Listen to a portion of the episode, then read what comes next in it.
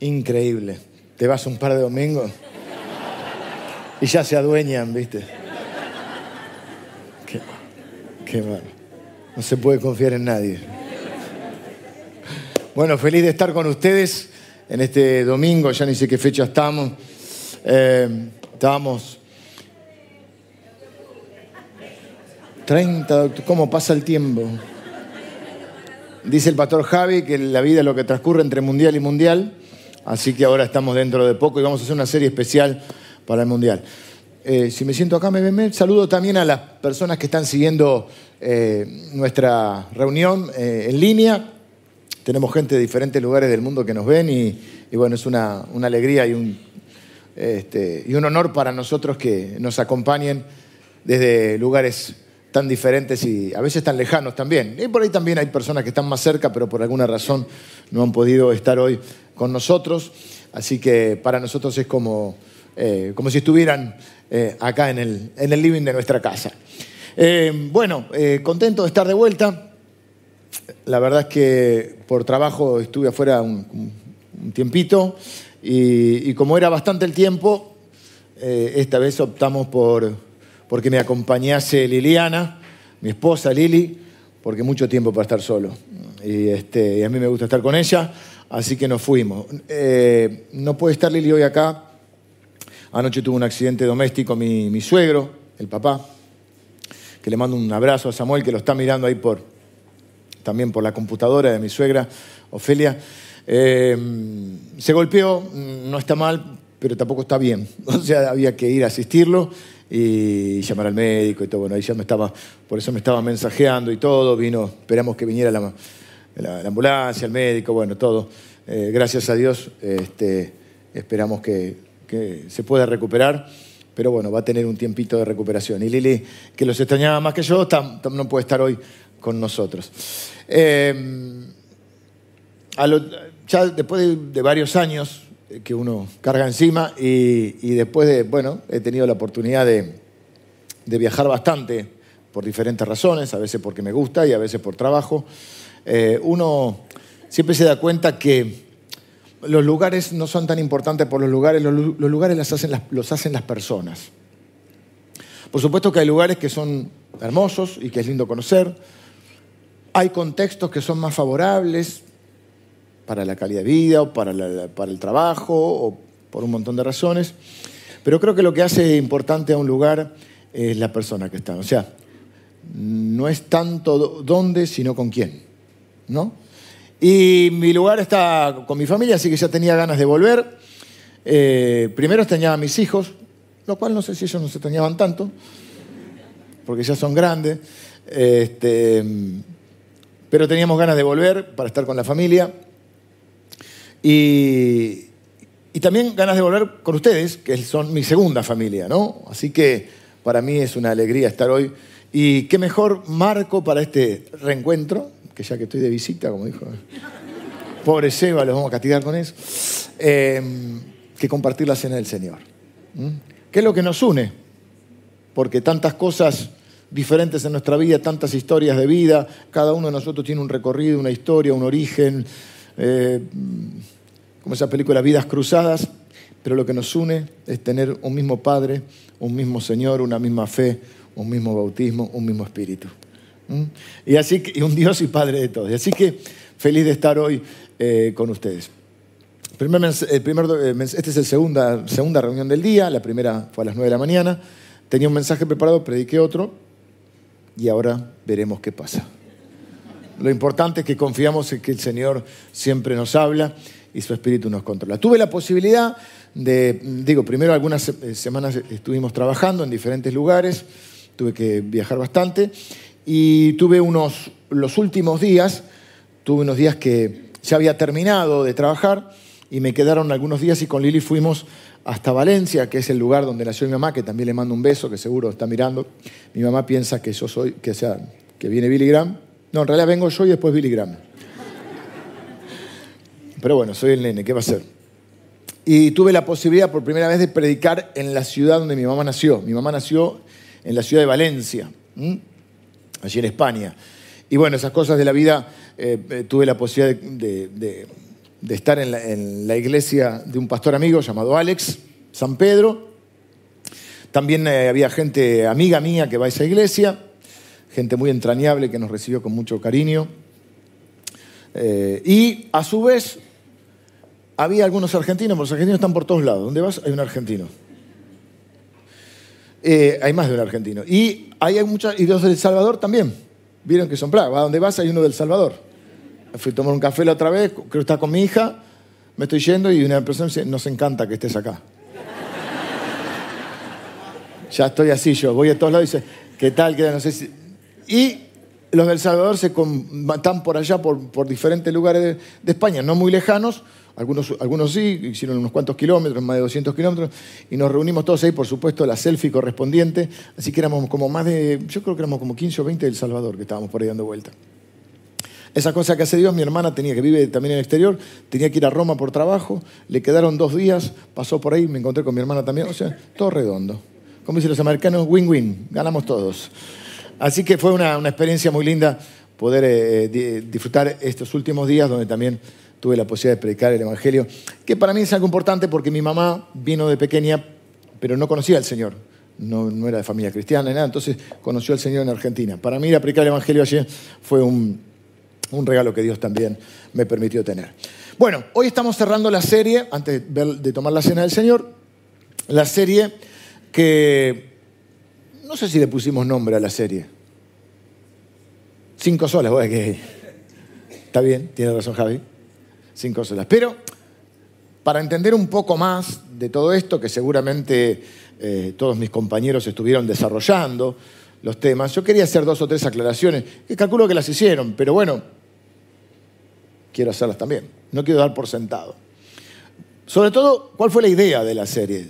Obviamente octubre es el mes de la reforma, pero la realidad es que yo creo muy importante, porque todos tenemos diferentes historias, hemos llegado al camino del Señor, es muy importante saber cuáles son nuestros orígenes,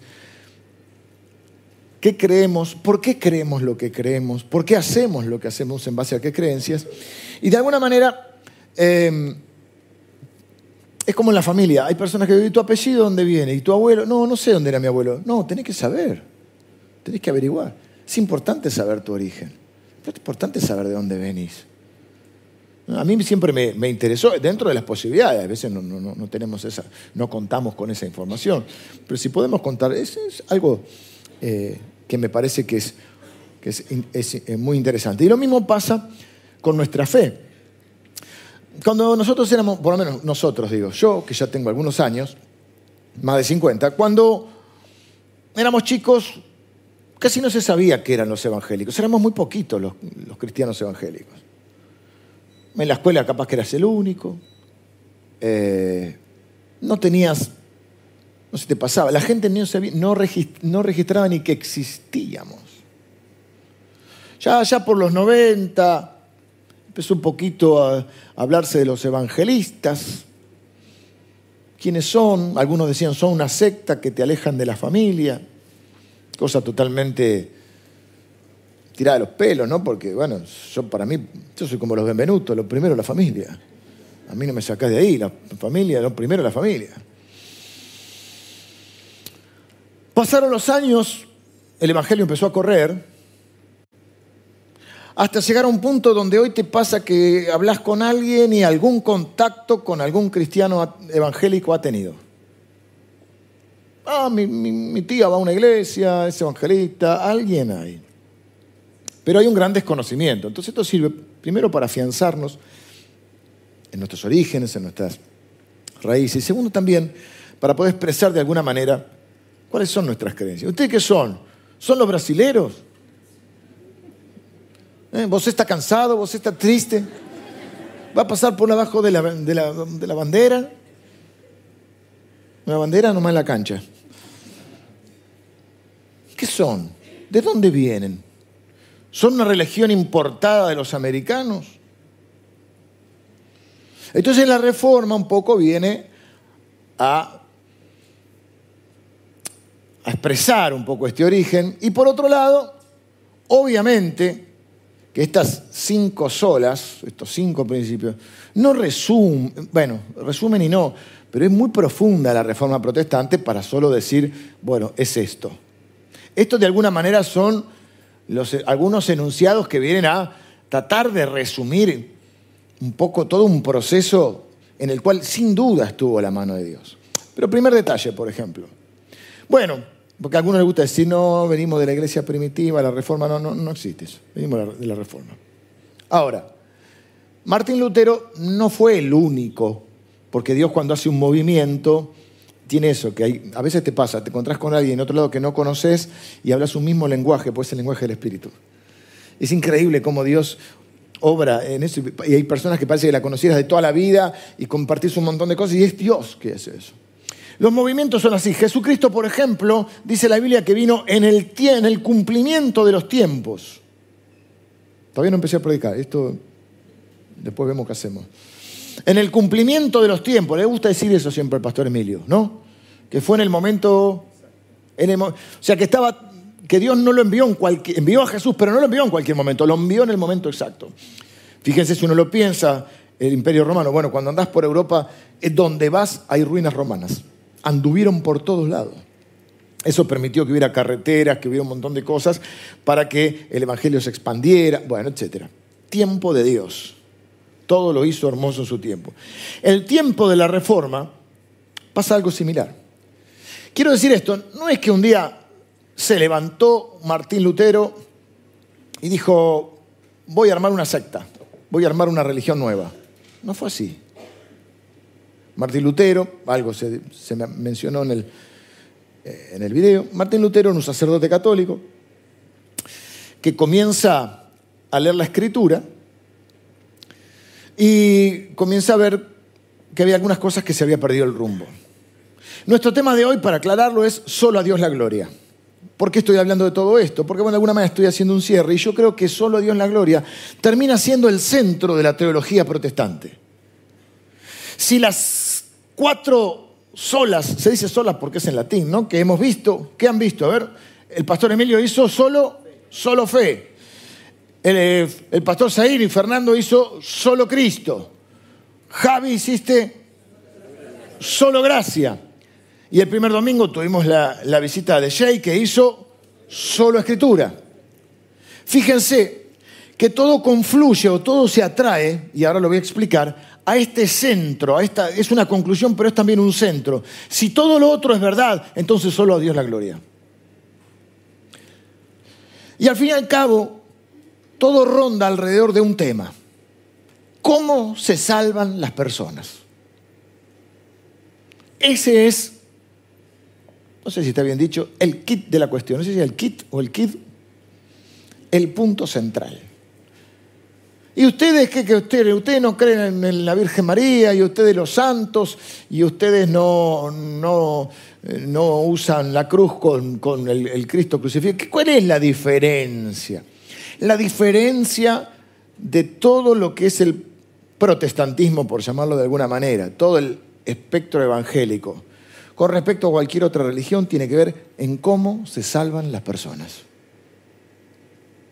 Me preguntaron en una entrevista previa a la predicación, ¿qué le dirías a las personas que nos escuchan hoy si tuvieras que decir algo, si fuera tu último mensaje?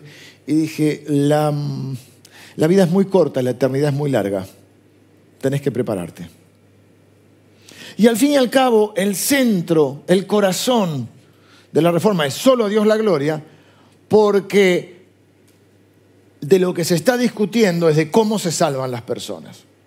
Resulta que Martín Lutero, que no fue el único, por eso digo que es en un tiempo indicado, Juan Calvino en Ginebra, Zwinglio, Ulrico Zwinglio en Suiza, Catalina Bombora, que terminó siendo la esposa de, Martín Lutero, un, sacerdote católico y, una monja, bueno, luego se casaron. Pero no fue el centro de la reforma que se querían casar, no, el centro de la reforma comienza cuando Martín Lutero, que no dice voy a fundar una religión nueva, sino que él comienza a leer la escritura, comienza a leer sobre todo, empieza a ver grandes verdades en Romanos, en Efesios, y empieza a ver que había un rumbo que se había distorsionado. Y tenía que ver con esto, en cómo se salvan las personas. Va a Roma muy ilusionado y comienza a ver que, bueno, había un momento, estoy contando historia, no estoy emitiendo juicios de valor sobre nadie, no estoy diciendo que ahora eh, la gente que practica el catolicismo crea esto, no me meto en eso, simplemente estoy describiendo un hecho histórico. Va Martín Lutero y comienza a ver que había una necesidad de financiar la construcción del Vaticano, entonces comienza, hay uno que se le ocurre decir, bueno, vamos a hacer una cosa, vamos a vender indulgencias.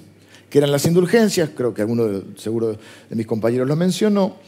Es decir, comienza a haber un tema ahí entre, bueno, hay un cielo, hay un infierno, pero hay un purgatorio, cosa que yo no veo en la Biblia. Que era un estado intermedio donde vos ibas a pagar tus culpas o tus deudas. Y era un lugar medio tormentoso. Entonces lo que vos podías hacer era acortar la estadía de la gente que amabas poniendo una ofrenda. Por eso hay que entender la historia, para no repetir ciertos errores. Ganarse el amor de Dios no es por tus ofrendas que Dios te ama. Dios no te va a amar más más o menos porque pongas tus ofrendas. Es una consecuencia de un compromiso que uno tiene con el Evangelio, no tiene nada que ver. Y que es un acto de adoración, no tiene nada que ver con que Dios te ame o no. Dios no te ama porque ofrendas o no ofrendas. ¿Cómo acortabas la estadía de, la gente que amaba, si está sufriendo en el purgatorio. La gente le tenía mucho terror al infierno y al purgatorio. Entonces el eslogan, la publicidad, rezaba algo más o menos así. La moneda en el cofre cayendo, el alma del purgatorio saliendo. Y tú decías, no, viste, eh, imágenes terroríficas del purgatorio. Bueno, hay que sacar al abuelo de ahí. El abuelo medio terrible, no se portó muy bien, no sé cuánto tiempo va a tener que estar ahí. Entonces comenzabas a poder pagar las indulgencias. Ahí entra en juego todo lo que empieza a leer Lutero. Y Lutero no dice voy a fundar una nueva religión, dice discutamos estos temas, discutámoslo. Y ahí donde clava las 95 tesis en la abadía de Wittenberg, donde él estaba. En ningún momento él dijo voy a fundar una nueva religión, él dijo discutamos estos temas. Bueno, después no fue aceptada su postura. Y todo ronda lo mismo. ¿Cómo se salvan las personas? Fíjense, nos salvamos, solo Cristo es el camino, solo por medio de la fe. Es absolutamente por gracia, solo por gracia, o sea, no podemos hacer algo para merecerlo. Y estas tres están fundadas en la cuatro, que es solo escritura.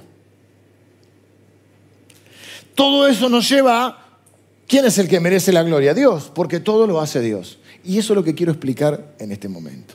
¿Cómo se salvan las personas? Hay mucha gente que cree, es más, diría que casi todas las religiones, por no decir todas, son un intento de llegar a Dios. A través de las buenas obras, a otros reencarnando, otros haciendo cosas. Aún hay, por eso es importante entender estas cosas, que de ninguna manera podemos simplificar en cinco solas toda la, cuestión de la reforma, pero bueno, por algo hay que empezar. ¿Cómo se salvan las personas? Y yo estoy seguro que aún hay cristianos evangélicos que no comprenden del todo esto y van a decir, bueno, es por Cristo, es por la fe y portándose bien. Las famosas obras. Hay otros que van a pensar que es por obras. Vos te vas portando bien, vas subiendo la escalerita cuando haces algo por un necesitado, cuando ayudas a alguien. Y bueno, cuando te mandas algunas, como que retrocedes algunos escalones de la, de la escalerita y tenés que ir a subir una escalerita para llegar a Dios. Otra gente quiere ganarse el amor de Dios a través de los sacrificios. Este es un concepto totalmente pagano. Todas las culturas tienen dioses enojados a los cuales tienen que aplacar su ira a través de sacrificios. Culturas precolombinas, eh, orientales, hay dioses, los griegos, dioses enojados a los cuales hay que aplacar la ira mediante sacrificios. A veces eran hasta sacrificios humanos. Pero eso vino uno y dijo, para de sufrir, ¿no? Pareciera que Dios es un Dios sádico que te busca para castigarte, está esperando que te equivoques para darte... Ahí ya me, se me pegaron, ya que tuve dos días en España, para darte caña. Y tenés que aplacar la ira sufriendo, porque es por tu culpa y por tu grandísima culpa. Dios está enojado.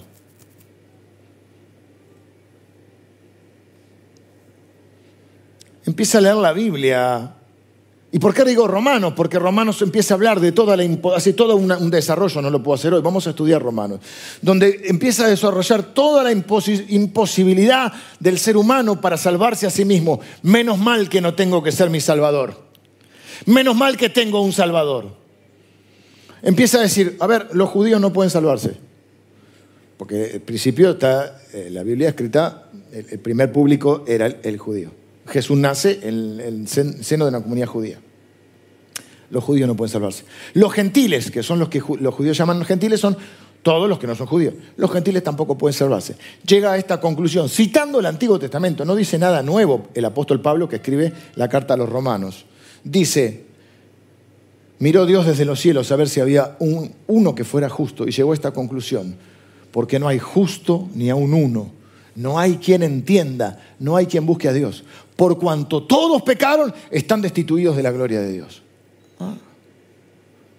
O sea que con mis obras, no sé si decirlo porque yo soy un hombre muy educado, pero bueno, lo dice la Biblia. La Biblia dice que nuestras obras delante de la santidad de Dios son trapos de inmundicia. Y no te explico qué es porque ya está, dejemos pasar. Entonces, Lutero empieza a leer la Biblia y empieza a ver, a leer. Hay un único mediador entre Dios y los hombres, Cristo Jesús nuestro Señor. No hay otro mediador. Ah, entonces todos los caminos conducen a Roma, pero no hay otro camino a Dios. Porque hay gente que va a decir, bueno, tu espiritualidad, mi espiritualidad, la cual respetamos la opinión de cada uno, solamente estamos planteando nuestra creencia, nuestra postura. ¿A la luz de qué? De la escritura. Cuando decimos solo escritura, ¿qué estamos, qué estamos diciendo? Que eso es lo que hizo Lutero. Estamos diciendo, no hay ninguna autoridad humana que esté a la altura de la Biblia porque nosotros creemos que la Biblia es la palabra de Dios. Ninguna voz humana es voz de Dios. No está a la altura de la voz de Dios. Bueno, pero uno puede predicar la palabra de Dios, tiene una palabra de Dios, sí, pero nunca está a la altura de la palabra de Dios. Si yo vengo mañana y digo, miren, la Biblia dice tal cosa, pero yo creo lo opuesto, soy un falso maestro. Ninguna tradición eclesiástica, ningún magisterio, ningún sacerdote, ningún pastor, ni el Papa está a la altura de la palabra de Dios. La última o la autoridad final, suprema, es la palabra de Dios. Esto cambia porque entonces ya no tenemos que decir, a ver, ¿cómo, cómo esto, qué, opina qué opina el otro? ¿Cómo puede ser la salvación? Nos vamos a ver qué dice la Biblia sobre esto. Y nos encontramos a Jesús diciendo, yo soy el camino, la verdad y la vida. Nadie viene al Padre si no es por mí. Ah, entonces ya no hay un santo que me pueda llevar, entonces no son mis obras que me puedan llevar, no son mis limosnas, no son mis ofrendas, no es si me porto bien o si me porto mal. No, hay un solo mediador entre Dios y los hombres, Cristo Jesús nuestro Señor. Y entonces empieza a leer la Biblia Lutero, entre mil cosas, y empieza a ver que, ah, que todos somos sacerdotes para Dios. Dice la Biblia que nos hizo un pueblo de reyes y sacerdotes en Apocalipsis. El apóstol Pedro, para muchos primer papa, primer jefe de la iglesia. ¿Qué dice Pedro? Mas ustedes son linaje escogido, nación santa, real sacerdocio, pueblo adquirido por Dios, para que anunciéis las virtudes de aquel que os llamó de las tinieblas a la luz. ¿Qué está diciendo? Que usted y yo, si hemos nacido de nuevo y si tenemos a Cristo en nuestro corazón, si somos hijos de Dios, somos reyes y sacerdotes para Dios. Entonces no existe tal cosa como que yo voy a mediar entre Dios y vos. Óreme, pastor, porque Dios a usted lo escucha. Sí, la Biblia dice que podemos orar unos por otros. Y está bien. Y yo necesito que oren por mí y yo puedo orar por usted. Sí que tengo una función en esta iglesia. Pero no soy el mediador. No hay otro camino. Por eso es solo Cristo. Solo Cristo. Si hubiera habido otra forma, ¿ustedes creen que Cristo hubiera tenido que pasar por todo eso? Si creen que comportarnos un poquito mejor y siendo un poquito más buenos cada día y la mejor versión de vos mismo, y si te encontrás a ti mismo, entonces, mirá, si te encontrás a ti mismo vas a ser un desastre. Vos no tenés que encontrarte a ti mismo, vos tenés que encontrar a Cristo.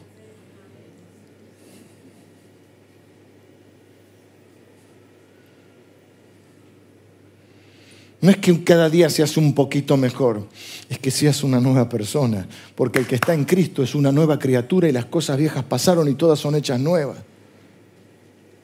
Por eso le dijo a, un maestro de la ley, tenés que nacer de nuevo, tenés que morir y volver a nacer. Solo Cristo significa eso, que no hay otra manera. Y las obras, después hablamos de las obras, las obras son la consecuencia de lo que Cristo hizo en mí. Como Él comienza a transformar mi corazón, empieza a transformar mis deseos. Si no, díganme qué hacen ustedes hoy a las 11 de la mañana y peor los que vinieron a las 9, un domingo. ¿Qué hacen acá? Tienen un deseo que antes no tenían, de escuchar la palabra de Dios. Hay algo, una búsqueda espiritual. Eso lo pone Dios en tu corazón. Solo Cristo, solo fe. ¿Qué estamos diciendo con solo fe? Justamente que hay una sola manera, dice la Biblia en Efesios, porque por gracia sois salvos por medio de la fe, y esto no de vosotros, pues es, don de Dios, no por obras para qué, para que nadie se gloríe, para que nadie se lleve la gloria. Y dice que es solo por fe, y dice, porque por gracia sois salvos por medio de la fe, y esto no de vosotros, pues es don de Dios, hasta la fe te da Dios. Miren, algunos cristianos creen otra cosa y seguimos siendo hermanos y no hay ningún problema. Cuento cómo yo interpreto la Biblia. Hay algunos hermanos que dicen, bueno, Dios te llama o Dios envió a Jesucristo y cada uno elige. Yo no creo eso.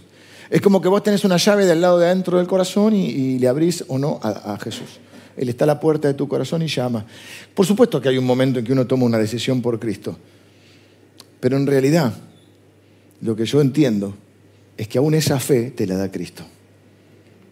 Es más, la Biblia dice que antes de Cristo estábamos muertos en nuestros delitos y pecados. Los muertos no eligen. Que éramos esclavos del pecado, los esclavos no eligen. Ahora lo vamos a ver en Efesios. ¿Qué estoy diciendo con esto? Que no hay manera. Si yo tuviera algún mérito en la salvación, entonces sí yo podría compartir la gloria con Dios. Bueno, Dios, Jesús hizo todo en la, cruz, pero yo tomé la decisión, me hice, ah, bueno, entonces hay un mérito. No, lo que la Biblia nos enseña es que solo es por Cristo, por los méritos de Cristo. Paso a explicarlo. Jesús en la cruz dice, consumado, entre las frases que dice, una de las últimas frases que Jesús dice es, consumado es. En realidad, técnicamente o literalmente lo que Jesús dijo fue tetelestai. Tetelestai en el griego antiguo significa cancelado. El pecado te genera una deuda. Esa deuda te lleva a la muerte. Dice, la paga, la consecuencia del pecado es la muerte. Pero el regalo de Dios es vida eterna en quién? En Cristo Jesús. ¿Ves que es todo por Cristo? Solo fe significa que Dios no ahí empieza donde algunos cristianos quizás no conocen esto o no lo tienen tan claro, entonces van a decir, bueno, sí, sí, pero la fe, la Biblia habla de las obras también. ¿Eh? A Dios orando, pero con el más orando. Ok, las obras son la consecuencia, pero los fines de la salvación es solo por la fe en Cristo. Cuando Jesús dice consumado es, cancelado, que era el sello, cuando vas a comprar algo y te ponen antes de retirarlo, te compraste una tele para el mundial, la pagaste y antes de ir vas a otra parte de la, de la casa de electrodoméstico donde tenés que retirar, pero antes de que retiren, al que le pagas le pone un sello que dice pagado. Y vos vas y presentás la factura y el otro muchacho mira y te da la televisión. Ese era el sello que le ponían a las facturas en la época de Jesús cuando estaba pagado. Jesús está diciendo eso, cancelado. Está pagada la deuda. Y Apocalipsis dice, guarda. No dice guarda, pero... Ojo. Me hace dijera ojo al piojo. Atenti al lupo, los italianos. Atenti al lupo. Cuidado con agregarle una J o una tilde a la palabra de Dios. Algunos dicen, sí, sí, bueno, fe, pero más obras. La Biblia nos enseña que es solo por la fe. Solo Cristo, único camino, solo fe, solo gracia. ¿Qué significa? Porque por gracia sois salvos. La palabra gracia significa regalo. La paga del pecado es muerte, pero ¿qué es? El regalo de Dios es vida eterna en Cristo Jesús. Es un regalo.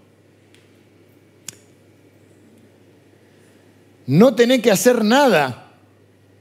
Dios no te salva porque vos sos bueno. Dios te salva porque Él es bueno.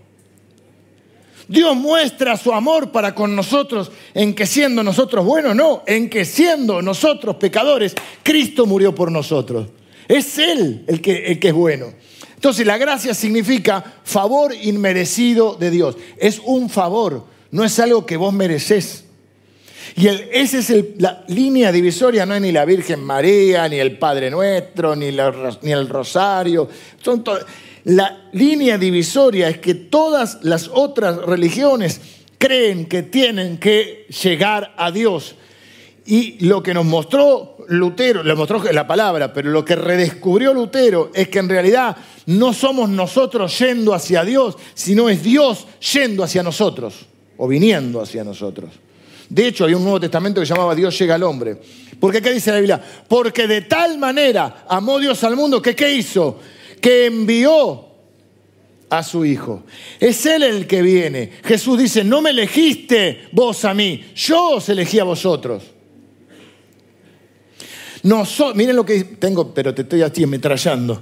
Esto, esto, es evangelio puro, ¿eh? evangelio puro. Esto todo está en la palabra de Dios. No puedo recitar todas las citas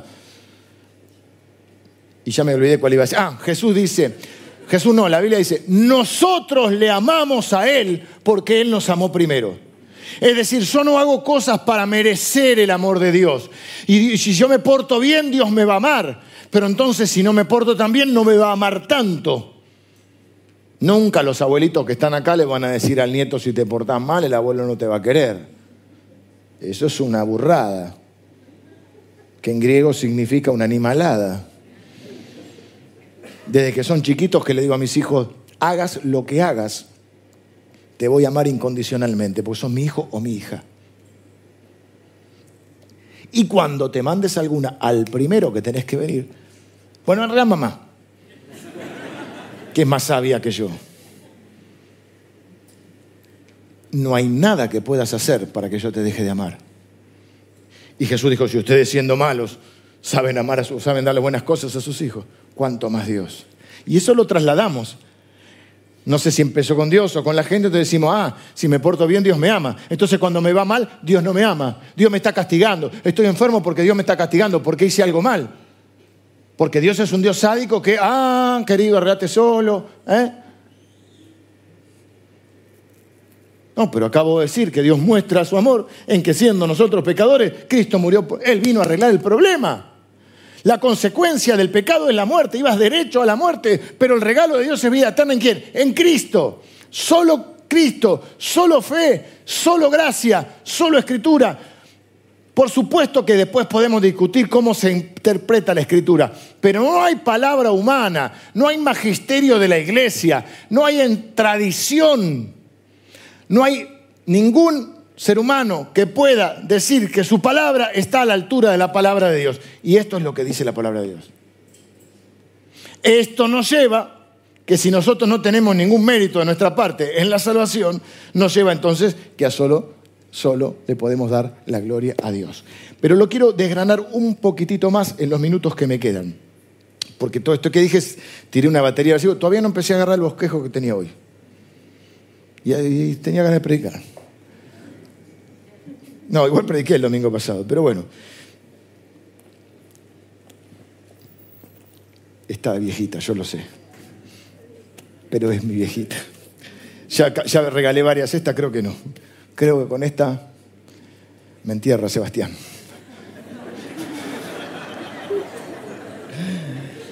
Bendito sea el Dios y Padre de nuestro Señor Jesucristo, dice el apóstol Pablo. Esto es Efesios capítulo 1. Cuando digo Efesios, Romanos, ¿qué son? Cartas que escribía. Cartas que escribía el apóstol Pablo, hay otras cartas de otros autores, a iglesias que estaban en esas regiones. En este caso en Éfeso. Pablo probablemente sea el teólogo más importante del Nuevo Testamento, después de Jesús, por supuesto. Y él dice, bendito sea Dios, el Padre de nuestro Señor Jesucristo. No te, presten atención a los verbos. Que nos bendijo con toda bendición espiritual en los lugares celestiales en Cristo, según nos escogió en Él antes de la fundación del mundo, para que fuésemos santos y sin mancha delante de Él. En amor, habiéndonos predestinado para ser adoptados hijos suyos por medio de Jesucristo, según el puro afecto de su voluntad para alabanza de la gloria de su gracia, con la cual nos hizo aceptos en el amado, en quien tenemos redención por su sangre, el perdón de pecados según las riquezas de su gracia. Un chino, leído así un chino, pero vamos a desgranar. En este pasaje nos habla del rol del Padre, del rol del Hijo y del rol del Espíritu Santo, un poquito más abajo que ahora lo voy a leer. Dice, bendito sea Dios. ¿Qué, hizo Dios? Dice, nos bendijo con toda bendición espiritual. Nos eligió Ah, yo no lo elegí a él, él me eligió a mí. No se eligió. Pará, nos eligió antes de la fundación del mundo. O sea, antes de que nacieras, antes de que Dios creara los cielos y la tierra, ya te eligió. No me elegiste vosotros a mí, yo los elegí. No es que Dios vino, murió y cada uno elige. Nos bendijo, nos eligió, nos predestinó en amor, habiéndonos predestinado, nos dio un predestino que nosotros llevamos a cabo, para ser adoptados hijos suyos por medio de Jesucristo, según el puro afecto de su voluntad. Y esa frase me encanta, porque lo bueno de ser Dios es que uno puede hacer lo que se le da la gana. Por eso el ser humano quiere ser Dios. Y a mí nadie me va a decir lo que tengo que hacer. Ese es el pecado original, querer ser Dios. La Biblia no habla del sexo ni de la manzanita, ni siquiera dice que sea una manzana. Si comen de este fruto serán como dioses aparte, según el puro afecto de su voluntad. ¿Te lo traduzco? Porque se le dio la gana. Es decir, ¿por qué haces tal cosa? Y vos puedes decir, según el puro afecto de mi voluntad. ¿Qué hizo el Padre? Los verbos, ¿cuáles eran? Nos bendijo, nos eligió, nos predestinó, nos aceptó en su Hijo. Ahora, fíjense que todo es, ¿qué hace el Hijo? El Hijo hace posible eso porque nos bendijo con toda bendición en Cristo. Nos escogió en Él, en Cristo. Nos predestinó para ser adoptados hijos suyos, hijos de Dios, por medio de Jesucristo. Todo lo hizo para qué? Para la alabanza de su gloria. Fíjese, lo que hace el Padre es para la alabanza de su gloria. Lo que hace el Hijo es para la alabanza de su gloria, porque fíjese que va a decir también, ¿en quién? En Cristo tenemos redención. La palabra redimir es pagar un rescate por su sangre. O sea, hay un costo acá. El costo lo asumió Cristo, por eso no es merecimiento propio. No es que vos podés pagar por tu salvación. Jesús pagó en la cruz. En quien tenemos redención por su sangre, el perdón de pecados según las riquezas de su gracia. O sea, el Padre elige, el Padre bendice, el Padre elige, el Padre predestina, el Padre acepta. Todo lo hace en Cristo. Sin Cristo no hay posibilidad, no hay nada. ¿Y cuál es el rol del Espíritu Santo? Versículo 13. Bueno, eh, quiero leer también el 12. El, 11 dice, en, Cristo tuvimos herencia, habiendo sido predestinados conforme al propósito del que hace todas las cosas según el designio de su voluntad, a fin de que seamos para la alabanza de su gloria. ¿Ven? Lo que hizo el Padre, versículo 7, para la alabanza de su gloria. El 12, toda la herencia en Cristo, para la alabanza de su gloria, a fin de que seamos para la alabanza de su gloria. Y después el 13 dice, en Él también, en Cristo, vosotros habiendo oído la palabra de verdad, el Evangelio de vuestra salvación, y habiendo creído en Él, fuisteis sellados con el Espíritu Santo de la promesa, que es las arras de nuestra herencia hasta la redención de la posesión adquirida. Y nuevamente viene a decir, para la alabanza de su gloria. ¿Qué dice que hace el Espíritu Santo? Dice que el Espíritu Santo es el sello con el cual Dios te sella como que perteneces a Él hasta la posesión, hasta la, ¿cómo dice? Hasta la redención de la posición adquirida, hasta que se cumpla esa segunda venida de Cristo, donde nos vamos con Él. Las arras significa la garantía. La garantía de que vos tenés, de que Dios va a volver por vos, es el Espíritu Santo. Es la señal de que somos de Cristo. El Espíritu Santo hace muchas otras cosas. Te convence de pecado, te lleva al arrepentimiento, te da el don de la gracia, eh, te, guía a toda verdad. O sea, hace un montón de cosas. Pero fundamentalmente acá dice que tener el Espíritu Santo es la garantía de que soy de Cristo y que cuando Él venga yo me voy. Al fin y al cabo, todo se centra en lo mismo, cómo se salvan las personas. Y si solo es por Cristo, y si solo es por la fe, y si solo es un regalo inmerecido, y si solo la autoridad es Cristo, es, la palabra de Dios, todo nos lleva a que solo Él merece el honor y la gloria. Esto es el Evangelio. Este es el agua divisoria. Esto es la reforma. Eh, no puedo explicar en 40 minutos ni la historia de la reforma, ni todo lo que produjo. Pero no fue un loco que se levantó un día y dijo voy a hacer una secta. Fue un hombre, uno de los tantos, porque esto se fue profundizando, que comenzaron a leer la Biblia y empezaron a ver que había un, solo mediador entre Dios y los hombres, Cristo Jesús. Por eso la Biblia dice, si confesares con tu boca que Jesús es el Señor y creyeres en tu corazón que Dios le levantó de los muertos, serás salvo. Porque todos estamos perdidos. Yo te dije, tenemos un problema.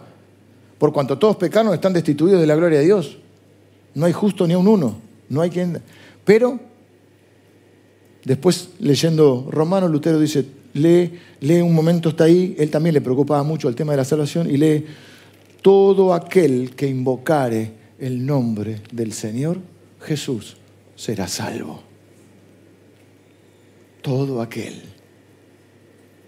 No importa tu historia de vida, no importa cuál sea tu origen, no importa cuáles hayan sido tus creencias ni tus prácticas, no importa cuál es tu sexualidad ni tu idea política, todo aquel que invoque el nombre del Señor Jesús será salvo. Ay, pero es que yo soy muy pecador. Precisamente, querido, precisamente, querida.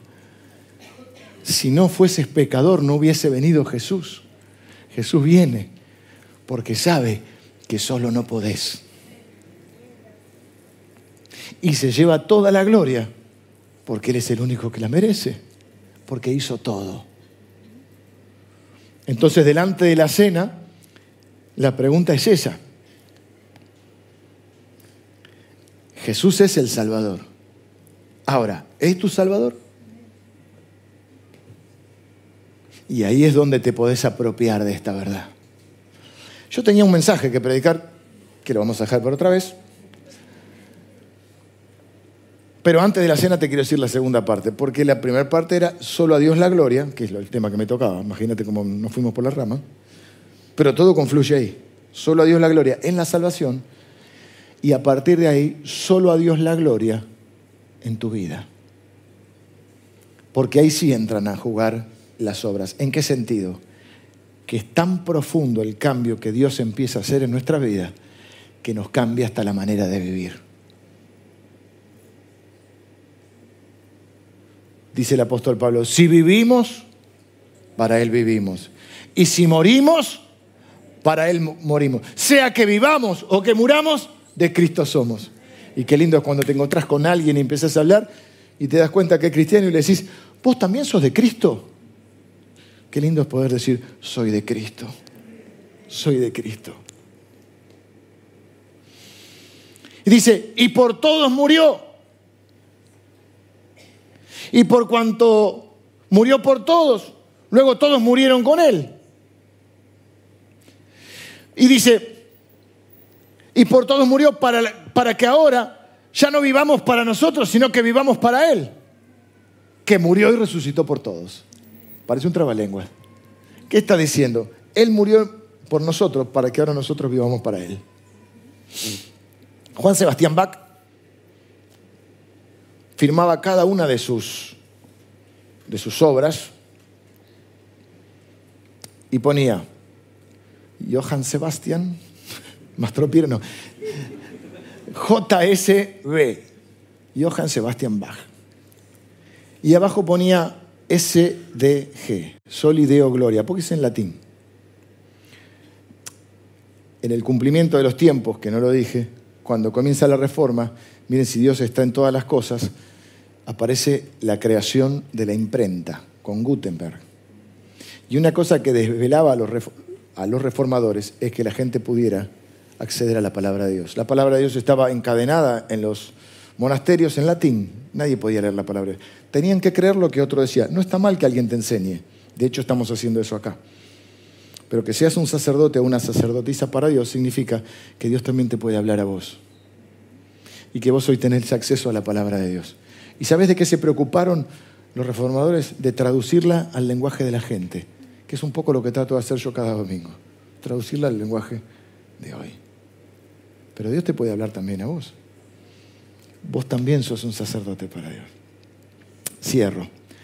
Johann Sebastián, te decía, filmaba sus obras JSB y abajo ponía SDG. Él decía que toda la música que él hacía era para refrescar el alma y para darle gloria a Dios.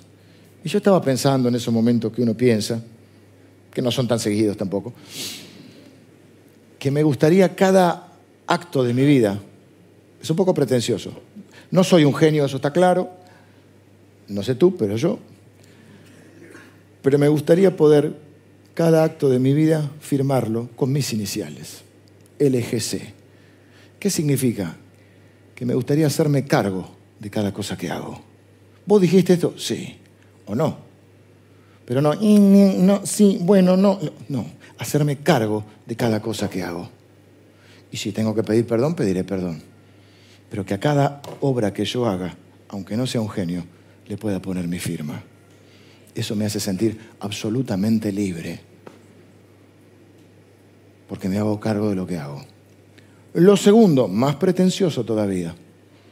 Pero bueno, si hay que pretensionar, me encanta, me encanta crear palabras. Es que cada cosa que haga pudiera ponerle, esto es más difícil, repito, pudiera ponerle SDG, Solis Deo Gloria. Es decir, que en cada cosa que haga yo pueda estar dándole la gloria a Dios. Cuando estoy con mis amigos, cuando estoy, bueno, jugando al fútbol me cuesta, cuando estoy manejando me cuesta mucho más, en mi matrimonio, en la crianza de mis hijos, porque los hijos no te salen bien o mal, los hijos se crían, se educan. En mi trabajo, en mi integridad, en mi honestidad, en mi manejo del dinero, en cuando doy mi palabra, que en cada cosa yo esté dando gloria a Dios. Y es lo que dice la Biblia, en todo lo que hagan, sea de palabra o de hecho, o sea, en lo que haces y en lo que decís. Háganlo todo como para el Señor. Gracias, doctor.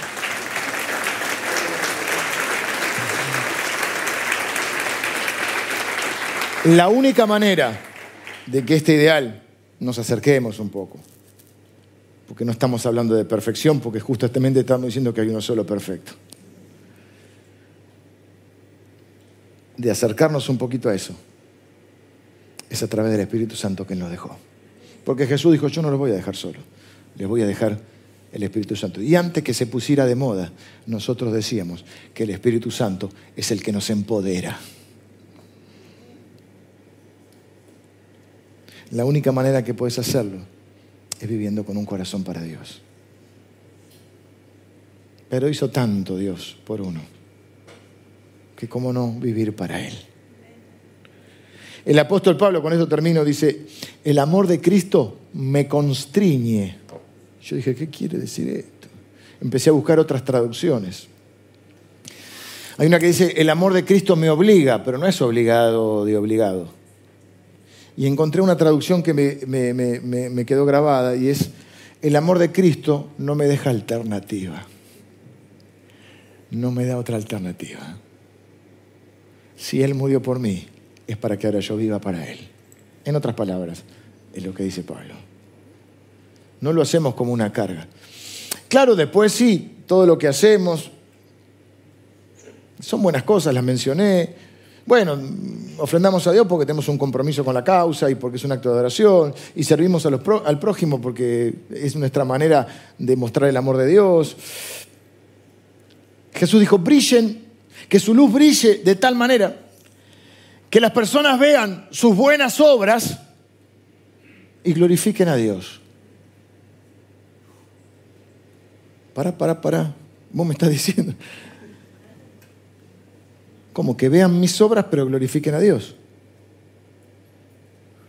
claro, porque todo lo bueno que hacemos, si hay algo bueno en nosotros, no es para que digan, qué buen tipo Leo, qué genio, qué crack, qué capo, cómo me ayudó. No, es para que cuando vean algo bueno en vos, vos puedas hacerles ver a Cristo. Decirle, no te confunda, no soy yo, es el Cristo que está en mí. Cuando dice que glorifiquen a Dios, es que cuando vean tus acciones, hablen bien de Dios. Que la gente hable bien de Dios. Dios tiene que ser bueno. Mira lo que hizo en este. Yo lo conozco. Este no es tan bueno. Es como, a ver, si es una virtud natural, no hay gloria de Dios.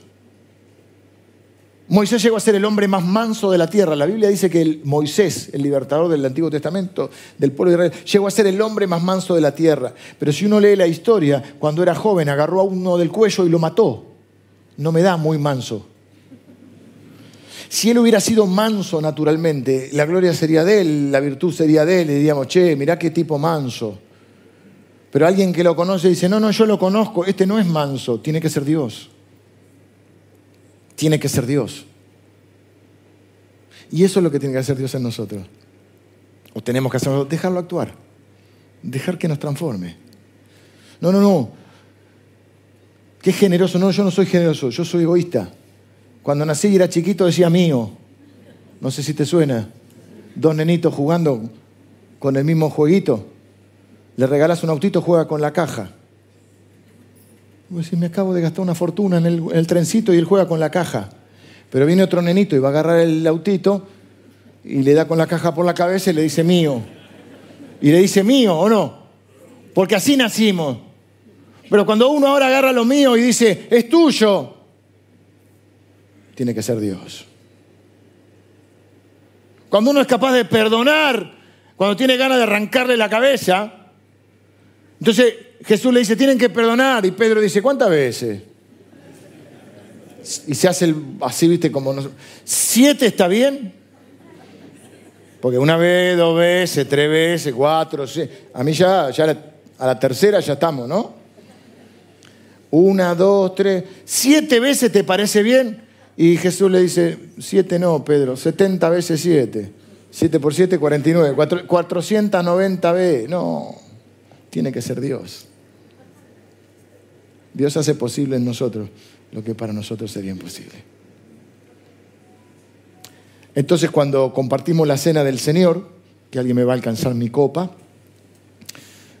tiempos modernos, mira cómo compartimos la cena. Todos tienen su copa. ¿Cuál es el requisito? Que comprendas lo que estamos haciendo y que lo hagas con respeto y valorando lo que estamos haciendo.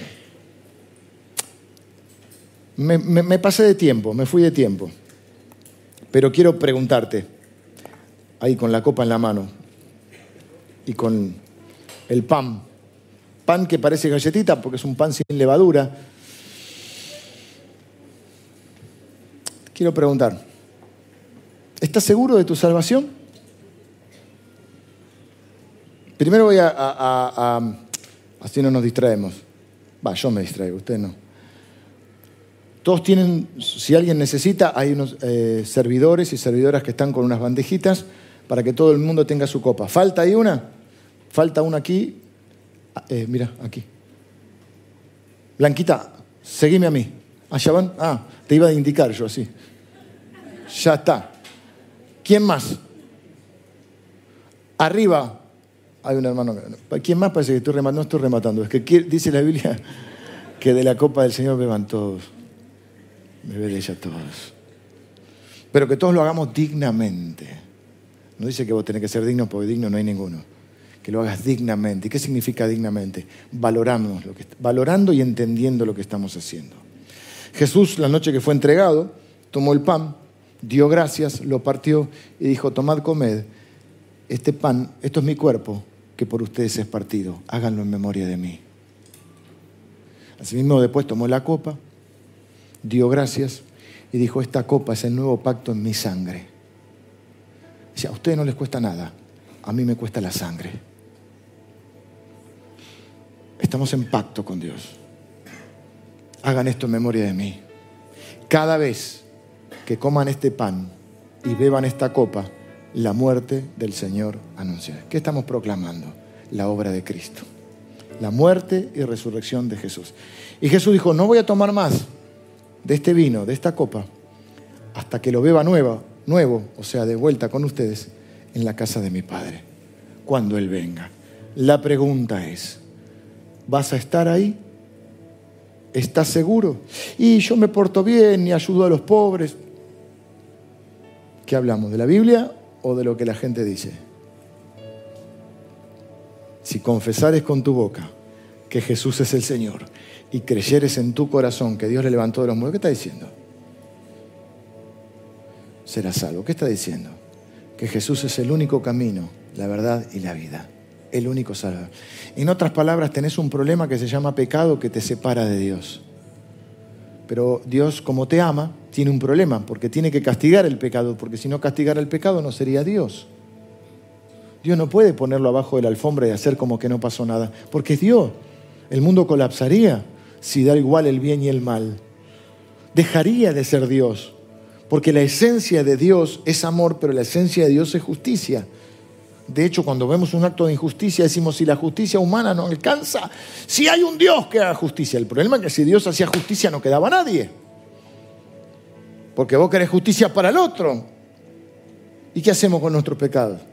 Ahora, Jesús, Dios no es que no hizo justicia, hizo justicia, pero en Cristo. Jesús cargó con todos los pecados de todos los seres humanos, de toda la humanidad.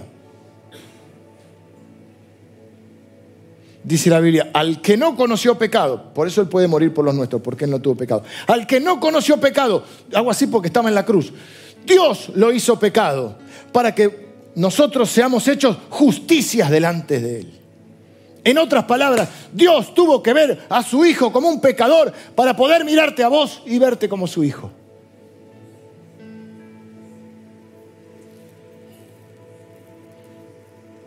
¿Seguís pensando que Dios no te ama?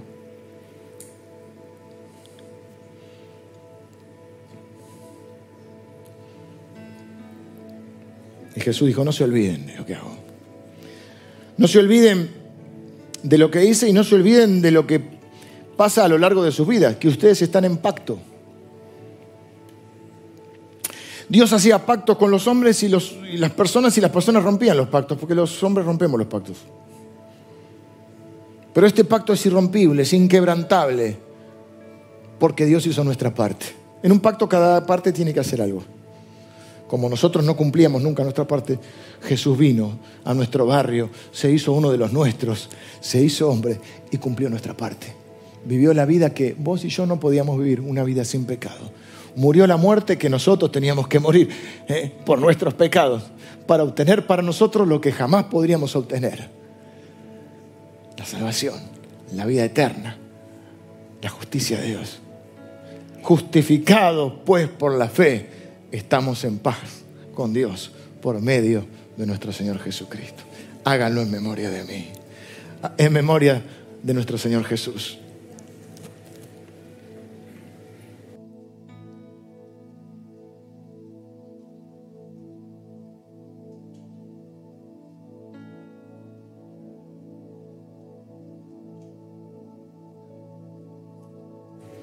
Y antes de participar de la, de la copa, quiero darte la oportunidad y darme la oportunidad de darle gracias a Dios. De decirle gracias, Señor, porque tu amor es incondicional. Gracias porque tomaste mi lugar. Gracias porque me amaste al punto de hacerte cargo de todos mis pecados y dar tu vida por mí.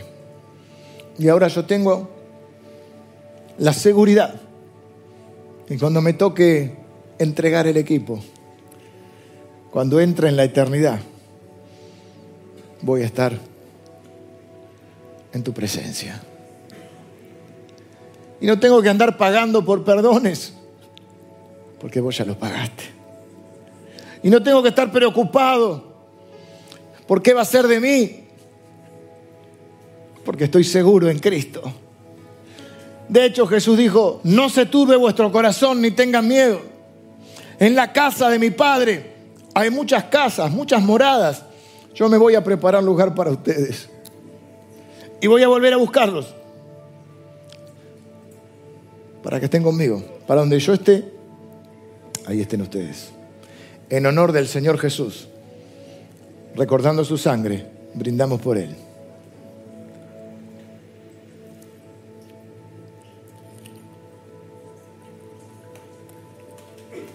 Terminamos orando. Señor, en el nombre de Jesús. Gracias, Señor, por tu amor incondicional, inquebrantable, perfecto y eterno.